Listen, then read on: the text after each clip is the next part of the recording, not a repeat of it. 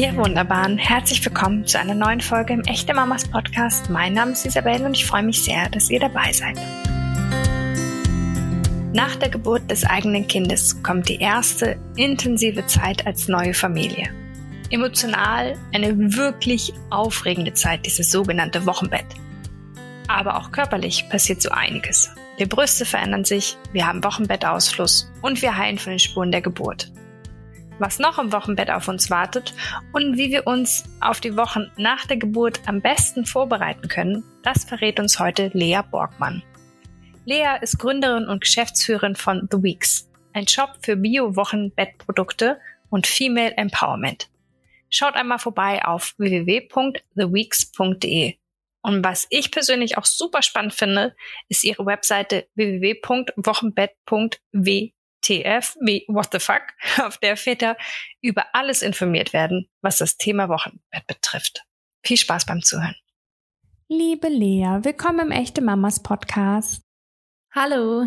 Wir reden heute über das Wochenbett. Meines ist jetzt schon ein bisschen her. Die Zeit geht so schnell, aber ich erinnere mich dennoch sehr, sehr gut an diese intensive, krasse Zeit. Deswegen finde ich es ganz toll, dass wir heute da mal so ein bisschen, ja, aufklären, was denn überhaupt so mit den Mamas und ihrem Körper passiert im Wochenbett. Aber damit wir starten können, würde ich erstmal wissen, was genau man überhaupt unter diesem Begriff Wochenbett versteht. Ja, klar. Das ist auch wichtig zu definieren, obwohl es ähm, so, wenn man so wissenschaftlich drauf guckt, gar nicht so eine krass ähm, genaue Definition gibt. Aber ähm, man sagt, dass das immer ungefähr die ersten acht Wochen nach der Geburt sind. Das wird nochmal unterschieden ins Frühwochenbett. Das sind so die ersten zehn Tage, zwei Wochen nach der Geburt. Das ist so eine ganz besondere Phase, weil da wirklich ähm, extrem viel im Frauenkörper passiert. Die ganze Rückbildung ist einfach die intensivste Zeit und danach folgen noch mal sechs Wochen, wo auch wirklich noch viele, viele Dinge passieren. Ähm, und das ist eben die Zeit, in der sich vor allen Dingen der weibliche Körper von der Geburt, aber eben auch von diesen 40 Wochen, wenn man bis zum Ende getragen hat, Schwangerschaft erholt sich zurückbildet, wo man natürlich sein Baby kennenlernt, sich versucht, in diese Mutterrolle einzufinden und ähm, genau in dieser ganzen neuen Situation anzukommen. Wir haben natürlich jetzt ähm, gleich die unterschiedlichsten Fragen rund um den Körper und auch so den emotionalen Haushalt der Mama. Ähm, ich würde da wissen einmal, macht das einen Unterschied über das, was wir jetzt reden, ob, auf welchem Weg unser Baby geboren wurde? Also ob es eine Bauchgeburt oder eine vaginale Geburt war? Also ein Wochenbett hat man immer, egal ob vaginal entbunden, völlig ohne Hilfsmittel oder mit Hilfsmitteln, Kaiserschnitt, oder Bauchgeburt, wie du gerade gesagt hast. Man hat natürlich auch nach einer Fehlgeburt ein Wochenbett, also wirklich nach Frühgeburten. Ein Wochenbett hat man immer, aber klar, es gibt sozusagen kleinere Unterschiede, manchmal auch größere Unterschiede. Bei, gerade bei einer Bauchgeburt hat man natürlich eine Narbe im Bauch, die womöglich Einschränkungen mit sich bringt hinsichtlich Mobilität. Die Gebärmutter bildet sich ein bisschen anders zurück, weil sie ja einen Schnitt hat, den man bei einer vaginalen Geburt nicht hat. Ähm, Manchmal verändert sich auch der, ist der Wochenfluss nach Kaiserschnitten ein bisschen anders als nach vaginalen Geburten, aber grundsätzlich kann man schon all das, was wir gleich besprechen werden, ähm, sozusagen im Groben zumindest auf äh, alle Geburtswege anwenden. Es ist natürlich eh immer so, dass alles ja so ein bisschen individuell ist und anders wahrgenommen wird. Aber dennoch gibt es so ein paar Dinge, die so im Wochenbett oder rund um diese Zeit nach der Geburt passieren, ja, die kann man fast schon Standard nennen. Das ist nämlich zum Beispiel äh, unser Hormonhaushalt, der sich, egal bei welcher Frau, egal welche Art von Geburt, da passiert ganz schön was, ne? Nach der Geburt kannst du mir mal oder uns ein bisschen erklären, was und was das wohl für Auswirkungen mit sich bringt. Ja, klar. Genau, das ist wirklich krass. Also es ist, die ganze Schwangerschaft ist ja hormonell schon ein eine wahnsinnskörperliche Leistung. Das kann man ungefähr damit vergleichen ähm, mit der Pubertät, wo ja auch wirklich, wirklich viel passiert. Und genauso ist das in der Schwangerschaft nochmal. Das ganze hormonelle System stellt sich um. Und wenn das Baby dann nicht mehr im Körper ist, dann wird das alles wieder rückgängig gemacht. Beziehungsweise, wenn die Frau stillt, kommen natürlich nochmal neue Hormone dazu. Aber ich fange mal von vorne an. Wenn die Plazenta sich ablöst, dann fallen die Level der ähm, Hormone, die in der Plazenta gebildet werden. Das sind vor allen Dingen neben ganz vielen anderen noch Östrogene und Progesteron fallen ziemlich stark ab. Äh, was genauso abfällt, sind die Endorphine. Über so mehrere Tage sinkt der Endorphinspiegel. Endorphine werden unter der Geburt ausgeschüttet. Und ähm, das Ganze geht dann sozusagen einher mit, wenn man, wenn man denn stillt oder stillen möchte, dann steigt der Prolaktinspiegel bei jedem Anlegen wird Oxytocin ausgeschüttet. Also es ist wirklich eine Gemengelage und diese Hormone fallen und sortieren sich eben nicht total geordnet neu, sondern das ist wirklich ganz schönes Chaos. Und das hat Auswirkungen, wie du ja gerade gesagt hast, ähm, vor allen Dingen auf unsere Stimmung. Das kann auch ein paar körperliche Auswirkungen haben, aber am allerdollsten merken das die meisten Frauen an ihrer Stimmungslage. Das ist der sogenannte Baby Blues. Einige sagen auch Heultage, finde ich irgendwie nicht so ein schönes Wort, aber es sind, es startet meistens so am dritten Tag nach der Geburt, dass ähm, wir Stimmungsschwankungen fühlen, dass wir manchmal sehr ängstlich werden oder traurig oder ganz doll Heimweh haben nach der Schwangerschaft, melancholisch werden. Also es gibt ganz, ganz viele verschiedene Facetten davon. Einige Frauen haben das ganz doll und weinen wirklich tagelang. Das ist total normal. Andere Frauen haben das nur so ein bisschen.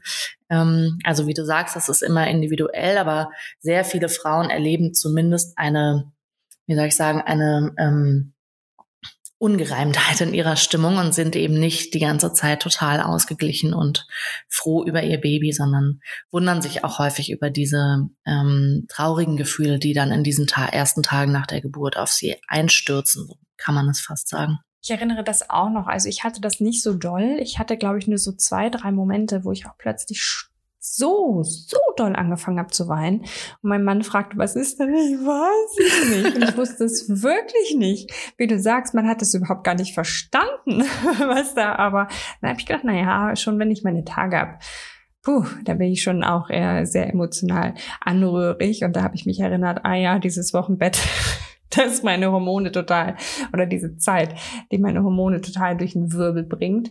Ähm, ich hatte es, wie gesagt, nicht so intensiv, aber du hast gesagt, manche schon sehr, sehr stark und dass es auch normal ist. Dennoch wünschen wir uns ja vielleicht so eine Art Umgang damit.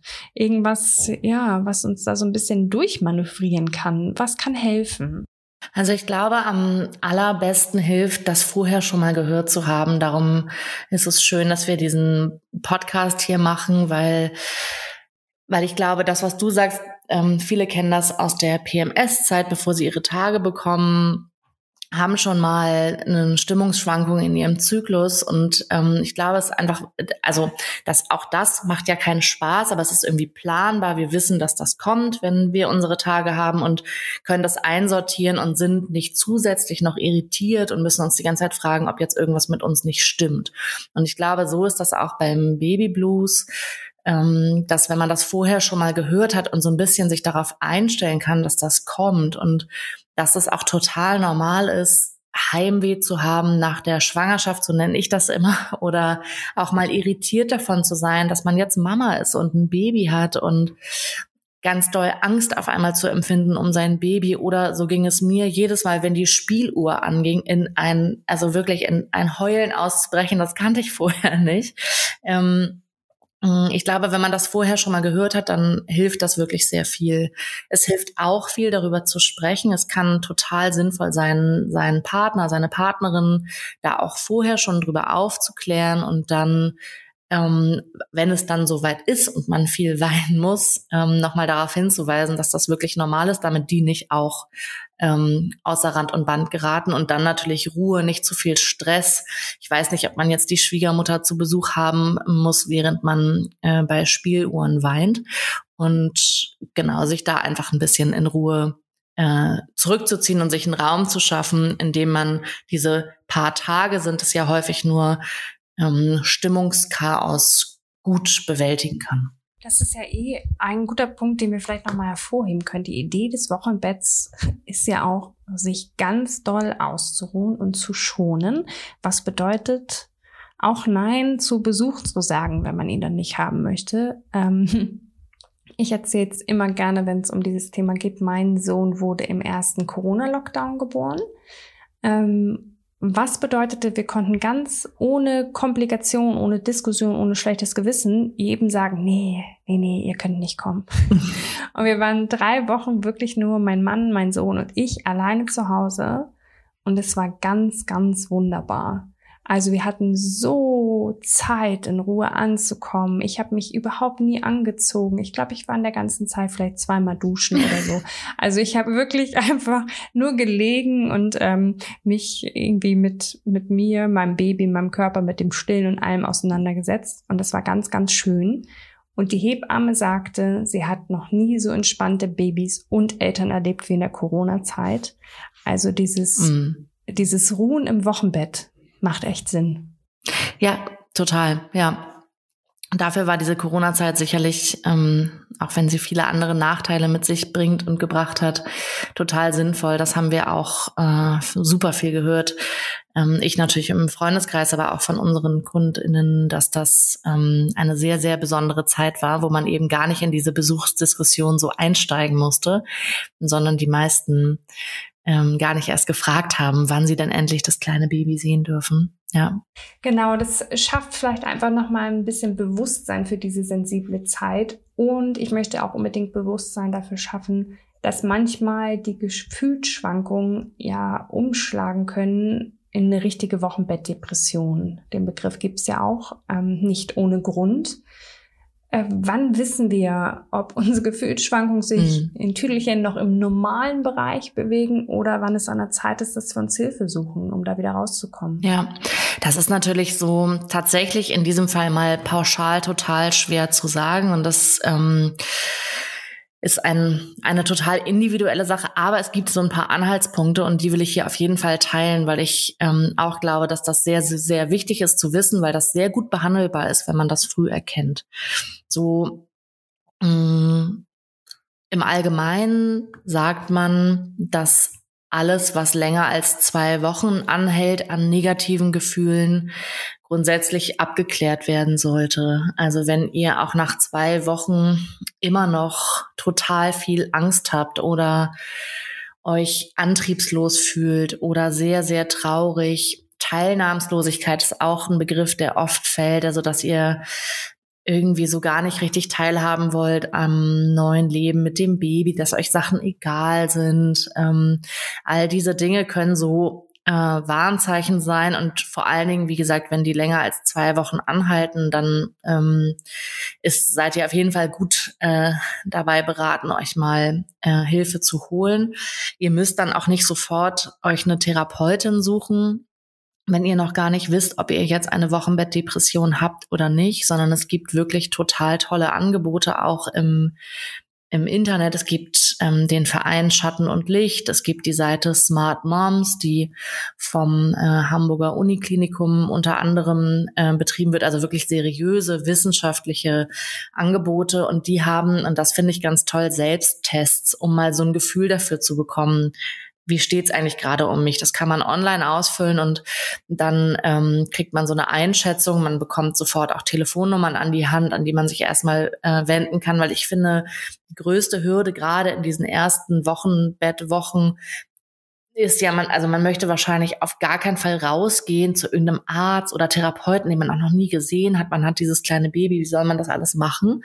Und ähm, darum finde ich es besonders toll, dass es eben telefonische Beratungsangebote gibt für so einen Erstkontakt, um sich mal eine Einschätzung zu holen oder vielleicht sich auch einfach mal Dinge von der Seele zu reden. Vielleicht war es auch eine sehr traumatische Geburt das hängt auch häufig mit äh, Wochenbettdepression zusammen, aber auch wenn es eine total wunderbare Geburt war, kann man Wochenbettdepression bekommen. Also das muss, dem muss nichts ähm, irgendwie besonders Traumatisches äh, vorausgegangen sein. Das ähm, genau, das kann wirklich jeder Frau passieren und ist gar kein Grund, sich schlecht zu fühlen oder sich zu schämen, sondern sollte so schnell wie möglich behandelt werden, denn das ist die gute Nachricht, das lässt sich sehr gut behandeln. Und vielleicht an der Stelle noch ein kleiner Nachtrag.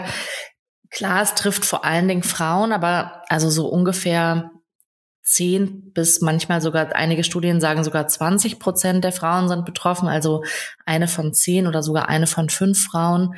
Ähm, aber es können auch Väter betroffen sein. Auch Väter können Wochenbettdepressionen bekommen und sich ob dieser neuen Situation mit dem Baby und alles ist anders. Ähm, vielleicht hatten sie sich das auch anders vorgestellt oder auch der Vater, der ja auch bei der Geburt dabei ist, hat da vielleicht auch Dinge erlebt, die er so nicht erwartet hatte.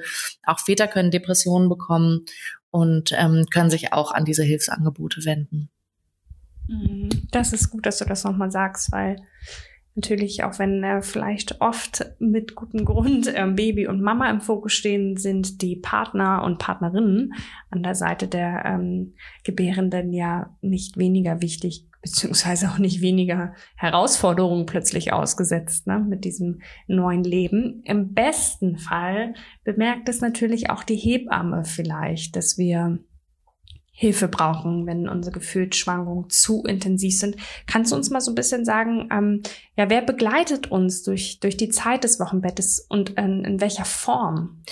Genau, also Hebamme ist ein super Stichwort. Leider haben ja nicht mehr alle Frauen oder finden nicht mehr alle Frauen eine Hebamme für die Nachsorge. Ähm, was wirklich so schade ist, weil ich finde, das ist eine der wichtigsten, wenn nicht die wichtigste Begleitung im Wochenbett.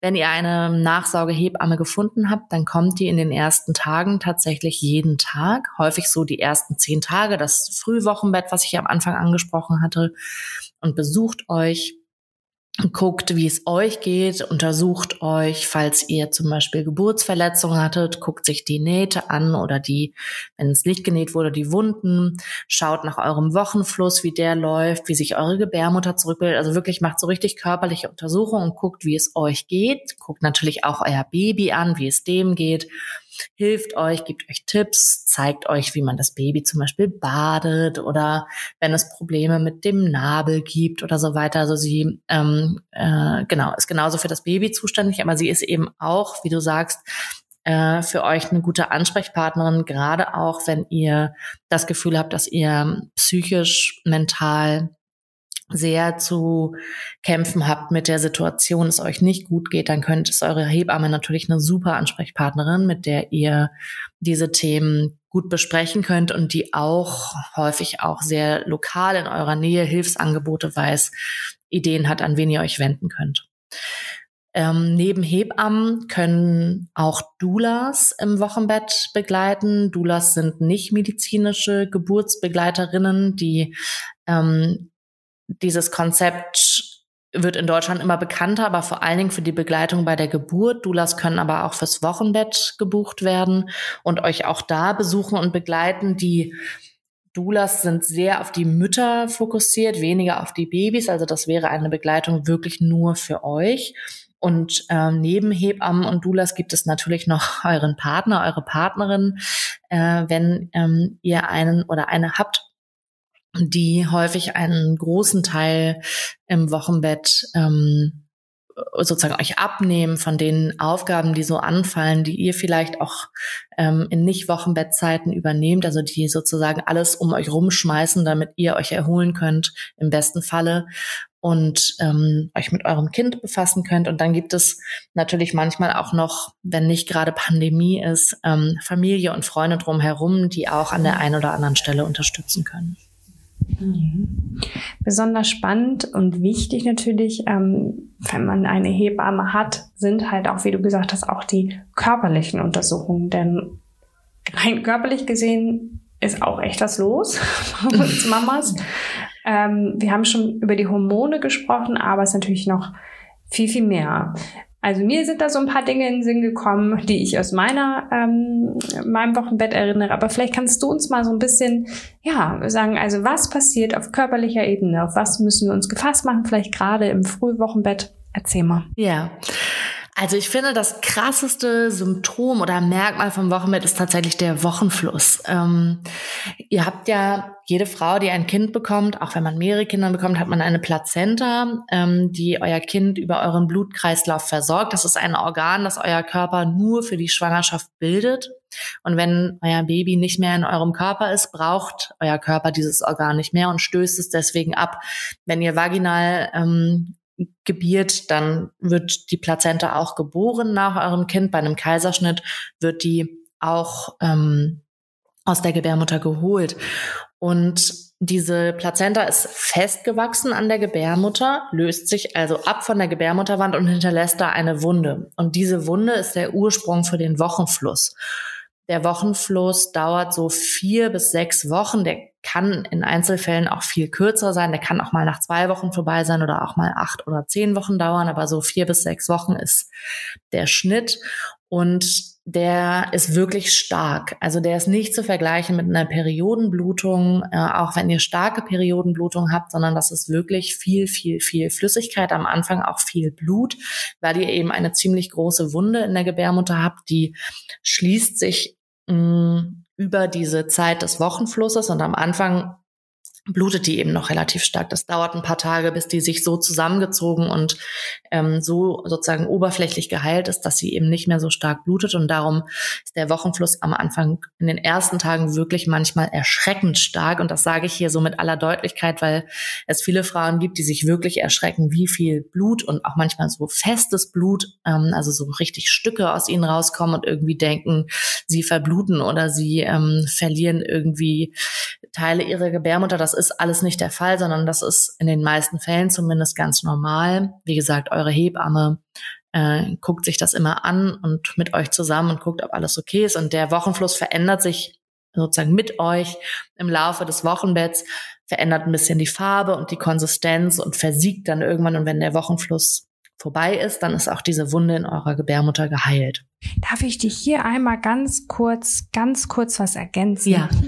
Man möchte gar nicht unterbrechen, weil ich finde das ähm, spannend, was du erzählst und auch so cool, dass du ähm, ja diese die Normalität des des Ganzen irgendwie ein bisschen verbreitest, weil viele, ich kenne das auch, sind sehr erschrocken über diese Menge. Und ich hatte den Moment, dass die Blutungen total vorbei waren und es waren so drei oder vier Wochen nach der Geburt und plötzlich haben sie wieder angefangen. Und ich habe dann festgestellt, das war das erste Mal, dass ich eine Jeans getragen habe, also eine enge Hose. Ja. Und es war bei wirklich allen meinen Freundinnen genau das Gleiche alle haben das erste Mal nochmal wieder neu angefangen zu bluten, als sie sich auf einmal plötzlich wieder normale Kleidung angezogen haben. Und wir haben uns alle das erste Mal so ein bisschen erschreckt, bis wir dann so, ach so, ja, enge Hose und so. Also vielleicht, wenn ihr das im Hinterkopf habt, wenn die Blutung einmal ab, äh, aufhört und wiederkommt, habt ihr vielleicht einfach eine zu enge Hose angezogen. das könnte es auch sein. Und Jeans heißt ja auch meistens, dass du vielleicht rausgegangen bist und rumgelaufen ja. bist. Das hat auf jeden Fall nämlich auch immer viel damit zu tun. Ne? Dass wenn man sich viel bewegt, wenn der Wochenfluss schon schwächer war und dann fühlt man sich auch besser und wird so langsam wieder fitter und hat Lust, auch mal über den Markt zu schlendern oder irgendwie einen kleinen Spaziergang zu machen. Und das regt häufig auch die Gebärmutter nochmal an, wieder mehr auszustoßen, wie du sagst, ne? Und dann die enge Hose, die da drauf drückt und so, dann geht das nochmal los. Ganz genau. Der Wochenfluss ist auch nicht die ganze Zeit gleich. Es passt eigentlich ganz gut. Vielen Dank nochmal für die Ergänzung. Der kann auch mal kurzzeitig, eh, wie du sagst, weg sein, dann wiederkommen. Was er nicht tun sollte, ist auf einmal total abrupt enden und nie wiederkommen, ähm, weil der endet nicht so abrupt, sondern der schleicht so langsam aus. Am Ende habt ihr ähm, so eine Wochenflussphase, wo, wo der fast klar ist und danach hört er erst auf. Und wenn er sozusagen mitten im starken Bluten auf einmal stoppt, dann solltet ihr auf jeden Fall eurer Hebamme oder Gynäkologin einen Besuch abstatten, beziehungsweise die bitten euch zu besuchen. Ähm, weil das kann passieren, dass es einen sogenannten Wochenflussstau gibt und das wollen wir gar nicht. Ähm, und da braucht euer Körper dann ein bisschen Hilfe, um den Wochenfluss und alles, was da so drin ist, Plazenta-Reste etc., alles gut abzu, äh, Gebärmutterschleimhautreste, nicht Plazenta, ähm, und so Reste der Eihaut, Lymphe und so weiter, um das alles gut rauszuschwemmen. Das soll euren Körper nämlich verlassen, jetzt wo ihr nicht mehr schwanger seid. Ähm, genau, der Wochenfluss ist aber nicht das einzige. Einige Frauen haben, werden unter der Geburt Verletzungen haben, Geburtsverletzungen. Das kann ähm, ganz, können ganz kleine, so Mini-Mikrorisse sein, zum Beispiel in den Vulvalippen oder in der Vagina selbst. Es kann aber natürlich auch sein, dass euer Damm reißt oder dass eine Vulvalippe reißt oder beide. Also es gibt wirklich verschiedene Arten von Verletzungen und die beschäftigen viele Frauen gerade im Frühwochenbett auch sehr stark weil die nämlich einfach ein bisschen wehtun, vor allen Dingen, wenn man pinkelt, weil dann der saure Urin auf diese offenen Wunden trifft und das ist einfach unangenehm. Ähm, dem kann man Abhilfe schaffen, indem man sich beim Pinkeln einfach ein bisschen Wasser über die Vulva gießt, dann ähm, verdünnt man den Urin und es tut tatsächlich nicht mehr weh. Und ich kann euch auch versichern, dass das in den allermeisten Fällen ziemlich schnell heilt und ähm, dann auch nicht mehr so stark schmerzt. Mhm. Genau, eine weitere körperliche Veränderung, auf die man sich einstellen muss, ist tatsächlich ähm, die Verdauung. Also es kann sein, dass eure Verdauung ein bisschen träge ist.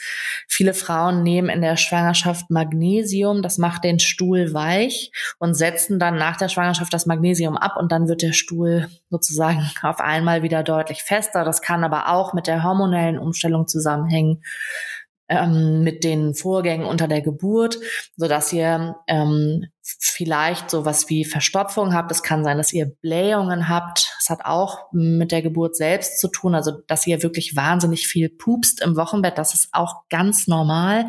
Und es ist auch ganz normal, dass das manchmal ein bisschen unkontrolliert passiert, weil euer Beckenboden noch nicht die Festigkeit hat, die er vor der Schwangerschaft hatte. Und die, diese Festigkeit braucht man aber, um seinen Urin, Stuhl, aber eben auch Pupse kontrollieren zu können. Und deswegen hat man im Wochenbett häufig äh, unkontrollierte Blähungen. Und das haben wirklich alle Frauen. Sie reden nur nicht drüber, glaubt mir. Ähm, genau. Und mit der Verdauung ist es eben so, viele Frauen haben ziemlich Angst, das erste Mal auf die Toilette zu gehen äh, nach der Geburt, weil sie auch vielleicht gerade, wenn sie eine Dammnaht haben, irgendwie Angst haben, dass die wieder aufgeht oder ich weiß auch nicht, da gibt es wirklich viele Gedanken. Diese Nähte gehen nicht wieder auf und trotzdem kann es Sinn machen, dafür zu sorgen, dass euer Stuhl schön weich ist, damit ihr gut auf die Toilette gehen könnt und damit ihr eben auch Verstopfung vorbeugt. Das macht ihr am besten, indem ihr viel trinkt. Es kann auch helfen, ein bisschen Leinsamen, Flohsamenschalen zu essen etc. Und was mir sonst noch einfällt an körperlichen Veränderungen, das war beim, in meinem eigenen Wochenbett etwas, was ich überhaupt nicht wusste, was mich aber sehr beschäftigt hat, das ist das Schwitzen. Ja, ja ihr lagert so in der Schwangerschaft nämlich ziemlich viel Wasser ein und das will nach der Geburt raus. Und das geht einmal, indem ihr ziemlich häufig auf die Toilette müsst, aber nicht nur. Der Körper entledigt sich diesem Wasser auch, indem ihr schwitzt und zwar wie verrückt. Das haben nicht alle Frauen, aber die, die es haben, reden da wirklich viel drüber und sagen, das war eine der Sachen, die sie im Wochenbett am meisten beschäftigt haben, weil das häufig gerade nachts stattfindet und dann müsst ihr euch wirklich mehrmals pro Nacht umziehen. Ihr müsst also echt genug Klamotten da haben, weil man wirklich so durchschwitzt, also man ist dann klitschnass. Ähm, und das genau, das ist ganz normal. Das ist einfach dieses Wasser, was euch aus euch raus will. Ist ja auch irgendwie angenehm, wenn das den Körper wieder verlässt. Aber der Weg, auf dem es das tut, ist nicht immer der angenehmste. Genau. Daran erinnere ich mich auch schon äh, noch sehr. Vor allem, wenn das Baby denn schon so auf einem rumglitscht. Ja, Weil genau. man irgendwie Haut auf Haut liegt und beide schwitzen einfach nur wie bekloppt. Wie. Beziehungsweise Ja. ich schwitze mein Baby einfach an. Also ja, das erinnere ich auch noch gut. Ähm, also es ist auf jeden Fall viel, viel los. Der Körper hat ganz schön, ja, was, wovon er sich erholen muss, womit er arbeiten muss. Deshalb sagt man ja, möglichst ruhig. Ähm, ich habe die Faustregel gehört, die erste Woche nur im Bett liegen, die zweite nur auf dem Sofa sitzen und die dritte sich frei in der Wohnung bewegen und dann rumlaufen. Also rausgehen. Hast, was würdest du sagen? Sollten wir wirklich irgendwie strikt liegen bleiben? Was bedeutet Ausruhen im Wochenbett überhaupt? Also was, ja, was, was würdest du empfehlen, wie wir uns verhalten? Genau, also ich bin ja keine Hebamme, keine Ärztin. Ich, mit Empfehlung tue ich mich immer schwer und die Faustregel, die du gehört hast, ist tatsächlich auch die, die ich kenne, die die meisten Hebammen ähm, einem so mitgeben. Und ich glaube, man ist gut daran geraten, sich daran zu halten. Aber ich bin auch eine große Befürworterin von mach es so, wie es sich für dich gut anfühlt. Wenn du das Gefühl hast, du möchtest schon rumlaufen, weil du dich gut fühlst oder weil es vielleicht auch deiner Psyche gut tut, wenn du einmal dich mit deiner Nase in die Sonne stellst für fünf Minuten am Tag, dann ist das, glaube ich, total okay. Und deine eigene Entscheidung und am Ende eben auch deine Verantwortung. Es ist dein Körper, nur du weißt, wie sich Dinge anfühlen. Und ich glaube, Hebammenempfehlungen sind lange tradiert, die haben viel Erfahrung, da ist sicherlich richtig, richtig, richtig viel dran. Ähm, aber genau, wenn du das Gefühl hast, du möchtest ähm, das nicht alles haargenau so machen, wie es dir empfohlen würde, ist das, glaube ich, auch okay. Ich finde es immer wichtig zu überprüfen, möchtest du jetzt rausgehen, weil du glaubst, dass das so sein soll? Also erwartet irgendjemand von dir, dass du schon nach einer Woche total gestylt über den Markt im Prenzlauer Berg läufst und dich da irgendwie mit deinem kleinen Mini-Baby ähm, schön präsentierst und einkaufst und irgendwie alles wieder normal ist? Oder möchtest du das wirklich? Und ist es dir ein Bedürfnis, würde es dir gut tun, jetzt rauszugehen? Und es ist wirklich auch überhaupt keine Schande, finde ich, zu sagen, ich möchte einen Monat lang mein Bett nicht verlassen, weil ich mich überhaupt nicht danach fühle, rauszugehen. Und ähm, genau, darum glaube ich, ist es sehr wichtig, was ich persönlich finde, manchmal wirklich schwer ist im Wochenbett, weil es eben so eine Zeit ist, die mit so vielen Veränderungen einhergeht, aber irgendwie zu versuchen, auf dich selbst zu hören, in dich reinzufühlen, was möchte ich, was ist für mich gerade gut, was ist für mich wichtig und das dann auch zu machen. Mhm. Ja, finde ich einen guten Punkt. Ich finde, das ist, ähm, kann man also weiter versuchen, weiterzuleben, was unter der Geburt schon gilt. Auch da finde ich, ist immer alles erlaubt, genau. was einem selbst gut tut. Ja. Und äh, das Außen hat da so wenig wie möglich zu sagen, natürlich Partner und Partnerinnen, aber sonst ähm, möglichst bei sich bleiben. Ähm, für viele äh, Mamas, für die, die stillen möchten und stillen können, ist natürlich auch dieses Thema ein riesengroßes in den ersten Wochen nach der Geburt. Ähm, hat das Wochenbett, so wie wir es leben oder so, was die Veränderungen, die körperlichen eh mit sich bringen, hat das Einfluss aufs Stillen? Also Stillen ist einfach eines der großen Themen im Wochenbett. Fast egal, ob man es machen möchte oder nicht, denn auch wenn man es nicht machen möchte, muss man sich ja darum kümmern, dass man sozusagen ab die Brüste, die ja ready sind zu stillen, trotzdem irgendwie mhm. abstillt. Aber die meisten Frauen wollen ja stillen, deswegen gehe ich da jetzt mal mehr drauf ein. Ähm, mm, Genau, also das Wochenbett und Stillen bedingen sich sozusagen gegenseitig, beziehungsweise für mich ist Stillen wirklich einfach ein Teil des Wochenbetts. Ähm ich glaube, was für mich immer am wichtigsten zu sagen ist, ist, dass Stillen, egal wie doll man das will und wie sehr man sich darauf freut, häufig nicht immer so super reibungslos startet, sondern ähm, gelernt werden muss. So sagen das Hebammen immer und ich finde das eine total tolle Formulierung. Mütter und Babys müssen stillen lernen und das dieses Lernen geht nicht immer so reibungslos und kann manchmal auch ganz schön wehtun im wahrsten Sinne des Wortes, also wirklich körperlich. Ihr müsst euch aufeinander einstellen, eure Brüste müssen sich aufs Stillen einstellen, das Baby muss lernen anzudocken, das können nicht alle Kinder sofort von Anfang an und das dauert und das kann manchmal ziemlich frustrierend sein, mm, aber es kann sich lohnen, da dran zu bleiben. Ähm, Wochenbett, also oder ich sage jetzt mal körperliche Rückbildung und Stillen sind insofern verknüpft, als dass bei jedem Anlegen Oxytocin ausgeschüttet wird und das wiederum regt die Gebärmutter dazu an, sich zusammenzuziehen. Das heißt, jedes Mal, wenn ihr stillt, habt ihr Nachwehen, die spürt man nicht immer so doll, gerade beim ersten Kind nicht, aber mm, das heißt, das Stillen befördert sozusagen die Rückbildung eurer Gebärmutter, mm, kann also dafür sorgen, dass das schneller geht. Ähm, aber auch wenn ihr nicht stillt, bildet sich eure Gebärmutter natürlich zurück. Also gar keine Frage. Du hast eben schon so ein bisschen angedeutet, ähm, es ist vielleicht auch mitunter mit Schmerzen und mit Frustration verbunden. Ähm, was erwartet uns rund um das Thema Stillen, auch rein körperlich? Ähm, da passiert ja, also ich weiß, da passiert auch eine Menge mhm. mit, mit den Brüsten. Ähm, ja, vielleicht magst du uns da mal so ein bisschen durchführen, was so, ja, auf was wir uns da ganz äh, ich, gefasst machen klingt so negativ, aber auf was können wir uns gefasst machen? Ja, genau. Also eure Brüste bereiten sich ja schon in der ganzen Schwangerschaft aus Stillen vor. Ähm, das merkt ihr. Viele Frauen haben in der Schwangerschaft auch so ein bisschen gespannte Brüste oder die tun auch mal weh. Die werden schon, die wachsen, die werden größer. Das äh, milchbildende Gewebe bildet sich vollständig aus und die Warzenhöfe, eure Brustwarzen werden häufig dunkler, damit das Baby sie später besser finden kann.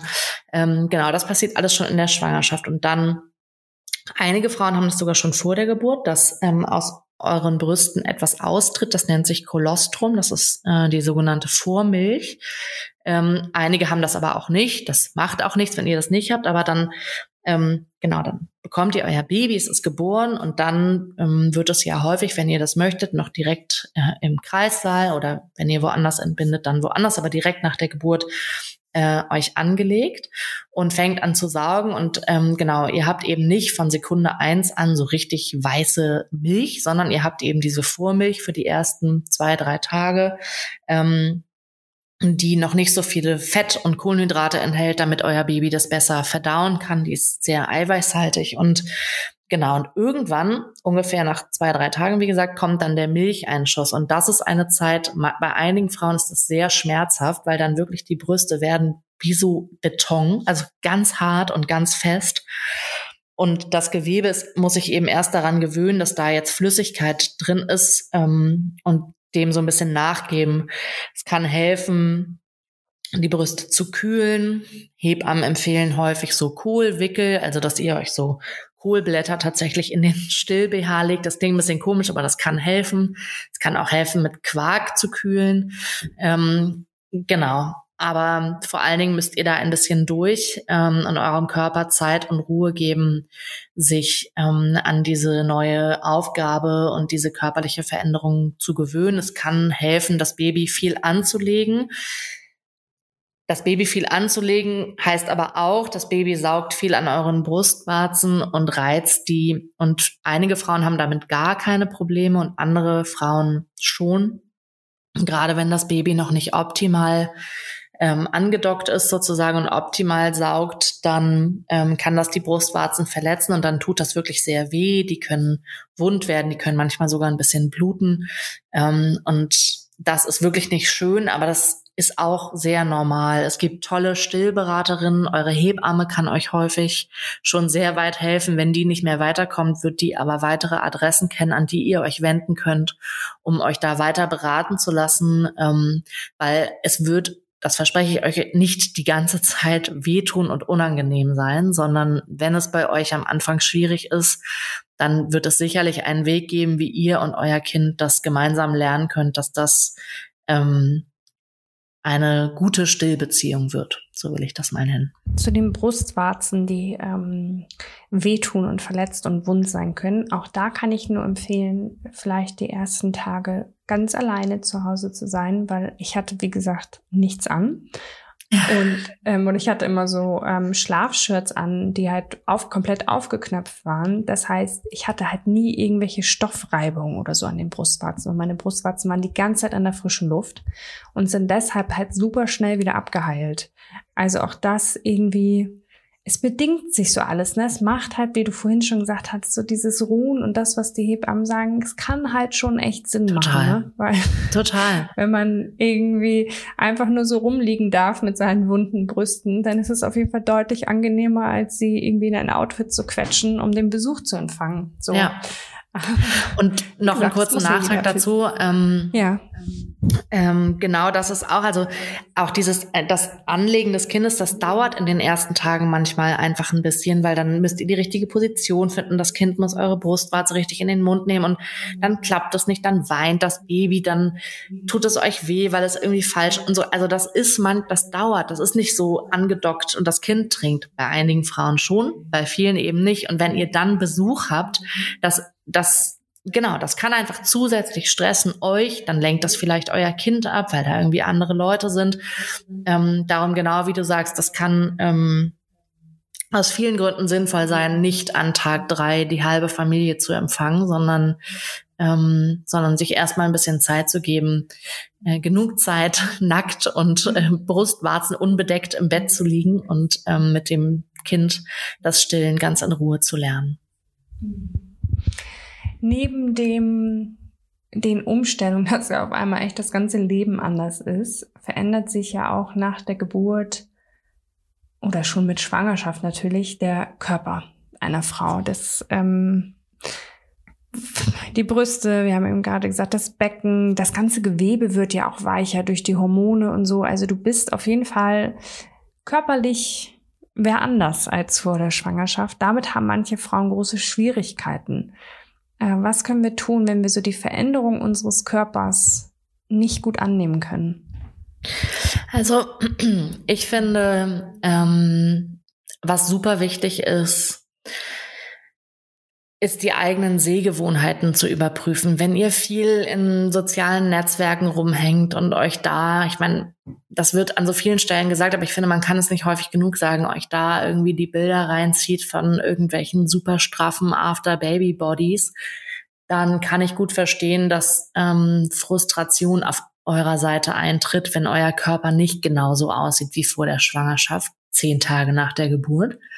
Ähm, und ich glaube, dass es sinnvoll sein kann, sich Bilder anzuschauen von echten Frauen, ähm, so wie das ja zum Beispiel auch in eurem Account bei echte Mamas finde ich, ihr teilt ja auch wirklich viele Bilder von, von echten Körpern, so wie sie aussehen nach der Schwangerschaft, ein paar Tage danach, aber manchmal auch ein paar Wochen danach. Und es wird auch Veränderungen bei vielen, vielen Frauenkörpern geben, die einfach für immer bleiben. Ähm, Dehnungsstreifen werden bleiben, die werden blasser werden, aber sie werden nicht mehr weggehen. Ähm, bei vielen Frauen bleibt ein bisschen mehr Bauch als vorher, bei anderen Frauen bleibt viel mehr Bauch als vorher. All das ist normal und ich glaube, dass das Allerwichtigste ist, dass wir uns daran gewöhnen, dass Körper so aussehen und dass eben auch andere Körper so aussehen. Ich finde, es gibt auch ein tolles Buch. Mutter werden heißt das. Das ist insgesamt ein tolles Buch fürs Wochenbett, aber das hat vor allen Dingen auch wirklich tolle Fotografien ähm, von echten echten Frauenkörpern im Wochenbett. Und das ist äh, ja wirklich aus meiner Sicht der allerwichtigste Tipp, sich da die Seh eigenen Seh Sehgewohnheiten zu überprüfen. Ja, also auch sich da einfach selbst schützen und genau. auf sich selbst Acht geben. Ähm, wenn wir sagen, wir möchten auch im Wochenbett auf uns Acht geben und wir möchten uns um uns selbst kümmern, ähm, können wir uns darauf schon vorbereiten? Also können wir schon irgendwas tun in der Schwangerschaft vor der Geburt, ähm, um ja startklar für die ersten Wochen nach der Geburt zu sein? Auf jeden Fall. Wir bereiten uns ja auch auf die Geburt vor. Wir bereiten uns irgendwie auf die Ankunft unseres Kindes vor, kaufen eine Erstausstattung, vielleicht schon ein paar kleine Möbel und so. Und ich finde, man kann sich auch wirklich aufs Wochenbett vorbereiten. Und das macht total Sinn, um auch vorher sich schon mal klar zu machen, ja, das ist eine besondere Zeit ähm, in der es aber eben nicht nur darum geht, dass mein Baby süße Anziehsachen hat, sondern es auch darum geht, dass ich und meine körperlichen Veränderungen gut aufgehoben sind und ich irgendwie gut umsorgt bin. Ähm, es kann auf jeden Fall sinnvoll sein, ein paar Sachen zu Hause zu haben, damit ihr dann nicht sofort los müsst oder euren Partner, eure Partnerin losschicken müsst, um alles zu besorgen. Das geht natürlich immer ähm, dass man auch Sachen ad hoc noch dazu kauft, die man irgendwie braucht. Aber ich glaube, so eine Grundausstattung fürs Wochenbett zu Hause zu haben, macht Sinn. Dazu gehören auf jeden Fall Wochenbetteinlagen. Also es sind super saugstarke Binden. Die sind viel, viel, viel saugstärker als normale Periodenbinden. Die bekommt ihr manchmal auch schon im Krankenhaus, aber die meisten Frauen brauchen die auch zu Hause. Es macht wirklich Sinn, davon schon mal so 20, 30 Stück zu Hause zu haben, ähm, damit die euren Wochenfluss gut auffangen es kann total sinnvoll sein, wenn ihr die nicht sowieso schon habt, ähm, ein paar sehr gemütliche Baumwollunterhosen zu Hause zu haben, in die ihr diese Wochenbetteinlagen dann reinlegen könnt. Ihr könnt euch auch so einmal Netzhöschen kaufen, ähm, aber viele Frauen finden die auch nicht so angenehm. Ähm, darum tut es wirklich auch einem so ein richtiger Baumwoll-Oma-Schlüppi. Ähm, ich hatte es vorhin ja schon gesagt, ähm, guckt, dass ihr genug Wechselklamotten dabei habt. Und du hattest es ja auch gerade schon gesagt, Isabel, dass ähm, ihr vielleicht was zum Knöpfen habt, was man gut aufmachen kann, wenn ihr stillen wollt, damit ihr euch nicht mal komplett ausziehen müsst, sondern irgendwie euch, ja, wie ihr Lust habt, zuknöpfen, aufknöpfen, ähm, all diese Sachen machen könnt. Und was auch sinnvoll sein kann, ist, ähm, für das Badezimmer, wenn ihr auf die Toilette geht, wenn ihr pinkelt, dass ihr entweder so eine Po-Dusche habt. Ich finde, das braucht es aber gar nicht unbedingt. Es reicht auch, wenn ihr einen großen Becher oder eine Karaffe oder von mir aus einen Messbecher irgendwie sowas habt, was ihr mit lauwarmem Wasser füllen könnt, nur dass da eben eine gute Menge, vielleicht so ein halber Liter reinpasst, was ihr euch dann eben beim Wasserlassen über die Vulva gießen könnt, um euren Urin in den ersten Tagen zu verdünnen, damit es nicht so brennt. Es kann sinnvoll sein, ein paar Waschlappen zu haben, Toilettenpapier ist gerade, wenn ihr Nähte habt, am Anfang nicht so angenehm. Also all solche Sachen kann man auf jeden Fall zu Hause haben, damit ähm, ihr gut vorbereitet seid ähm, für die kleinen und großen Wehwehchen des Wochenbetts. Du hast vorhin ähm, auch schon angedeutet, was Partner und Partnerinnen tun können, zum Beispiel alles drumherum abnehmen. Gibt es sonst noch etwas, ähm, was zur Unterstützung ja, geleistet, beigetragen werden kann, was den, den frisch gebackenen Mamas hilft? Also ich finde vor allen Dingen tatsächlich ähm, mentalen Support leisten. Hin und wieder mal sagen, dass man das richtig gut macht als Mama nicht sofort in Panik verfallen, wenn die Mama, weil sie gerade im Babyblues ist, äh, viele, viele Tränen weint, sondern das gut aushalten, vielleicht mal das Baby nehmen und ähm, mit dem eine Stunde in einem anderen Zimmer verschwinden, damit die Mama ähm, sich ihren Tränen hingeben kann, sich ausruhen kann oder mit einer Freundin telefonieren kann.